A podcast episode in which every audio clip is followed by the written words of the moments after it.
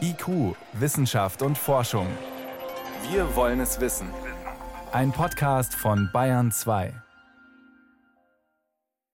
Vor zwei Wochen sind sie aufgebrochen, ungefähr um ein neues Zuhause zu suchen. Das Forschungsschiff Polarstern in die Arktis, wo es ziemlich ungemütlich ist. Erstes Ziel, erstmal eine Eisscholle finden, an der sie das Schiff festfrieren lassen können. Und damit soll dann ein Jahr lang durch die Arktis getrieben werden, um dieses Klimasystem, das, äh, naja, für unsere Welt ziemlich sensible Region besser zu verstehen. Wir haben über die Vorbereitungen zu dieser Mammut-Expedition ausführlich berichtet und dieses Zuhause im Eis, das haben sie jetzt offenbar gefunden. Was genau, das kann ich Professor Christian Haas fragen. Er ist Glaziologe am Alfred Wegener Institut. Herr Haas, vor ein paar Wochen hat uns Ihr Kollege erzählt, dass Sie sich, Zitat, ein hübsches Plätzchen suchen. Ist es denn jetzt so hübsch geworden? Ich glaube, äh, das ist sicherlich hübsch geworden, weil hübsch gar nicht so anspruchsvoll ist, sondern einfach nur ein großes Stück Eis mit der entsprechenden Dicke und den entsprechenden verschiedenen Oberflächenformen sein muss. Und deswegen denke ich mal, äh, egal was jetzt gefunden wurde, es wird hübsch sein, ja. Es hieß ja, mindestens eineinhalb Meter dick soll das Ganze sein. Jetzt ist es aber nur an manchen Stellen offenbar so dick. Haben die Kollegen da nichts Besseres gefunden oder reicht es aus? Also in dem ganzen Gebiet, wo gesucht wurde, war das Eis insgesamt dünn. Und äh, diese Scholle, die äh, Sie jetzt gefunden haben, ist ganz besonders dadurch, dass sie auch sehr viele dünne Bereiche erhält, aber auch einen sehr dicken Bereich. Älteres Eis, was wahrscheinlich schon einen sehr langen Weg durch die Arktis hinter sich hat.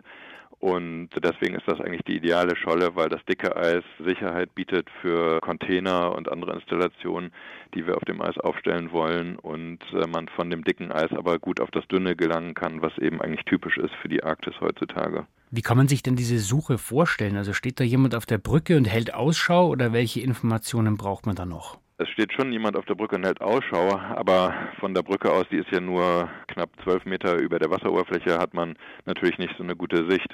Und was wir in erster Linie benutzt haben, sind Satellitenbilder, Radarbilder, auf denen man Schollen erstmal sehr gut erkennen kann. Radarbilder sehen aber nicht so aus wie das, was wir mit dem Auge sehen und deswegen äh, ist es manchmal schwer zu interpretieren. Und deswegen sind dann ganz gezielt Hubschrauber zu diesen Schollen aufgebrochen und gelandet und teilweise oben drüber gefunden, um eben zu bestätigen, dass das potenzielle gute Schollen sind. Jetzt wird es ja im Herbst da oben ziemlich ungemütlich, Stürme gibt es und so weiter. Wie kann man sich denn dieses Einfrieren an die Scholle eigentlich vorstellen? Schlägt man da einen Pflock rein, taufest machen und anlegen oder wie funktioniert das? Ja, also normalerweise sichern wir das Schiff schon mit Tauen, äh, die eben im Eis verankert werden aber sehr bald wird sich das Einfrieren oder das Festmachen von selber erledigen, weil sich ja das Schiff sowieso schon einen Weg durch die angrenzenden kleineren Schollen gebrochen hat, sodass es also von vornherein von Eis umgeben ist. Und sehr bald wird das alles richtig zufrieren und, und deswegen das Schiff äh, sehr fest verankern. Das heißt aber nicht, egal was man anstellt, um das Schiff zu verankern, dass es nicht irgendwann wieder loskommen könnte, weil wenn diese Stürme erstmal losbrechen, dann kann also das Eis sich sehr stark bewegen und auch die Schollen, zwischen denen sich das Schiff befindet, können in Bewegung geraten und das Schiff kann eventuell auch losreißen. Dagegen ist man nicht gewappnet. Für ein Jahr lang soll das Schiff jetzt an dieser Stelle, an dieser Scholle bleiben. Normalerweise, wenn man an seinem neuen Zuhause ankommt, dann richtet man sich ja erstmal gemütlich ein. Was ist jetzt bei den Kollegen als nächstes geplant?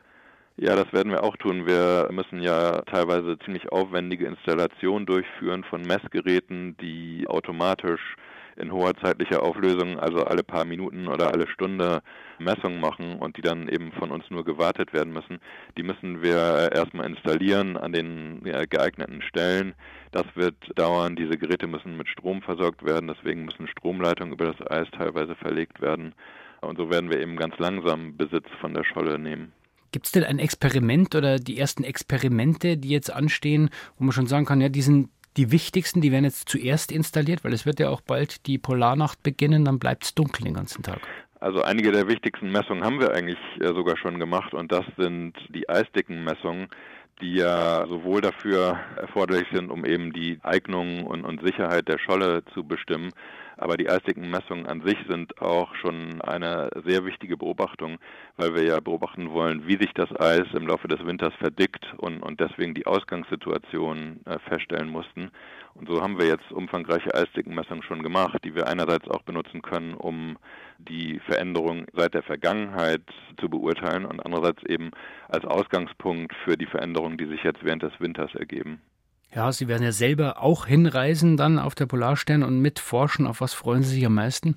Einfach nur auf das Eis, tatsächlich. Obwohl es so ungemütlich ähm, ist. Draußen, äh, dagegen kann man sich ja anziehen. Einfach nur draußen zu sein, auf dem Eis sein, äh, durch den Schnee zu laufen. Das ist einfach eine ganz äh, besondere Situation. Immer wieder wissen, dass unter sich, unter einem äh, sich 4000 Meter Wasser befinden und über einem der grenzenlose arktische Sternenhimmel. Also, die Polarstern hat ein neues Zuhause gefunden, eine Eisscholle in der Arktis, an der sie jetzt langsam festfriert. Und die Forschungsarbeiten rund um das Schiff und auf der Scholle haben auch bereits begonnen. Das war Professor Christian Haas. Er ist Glaziologe am Alfred Wegener Institut und wird auch bald dorthin reisen. Danke für das Gespräch, Herr Haas. Bitte schön, gern geschehen.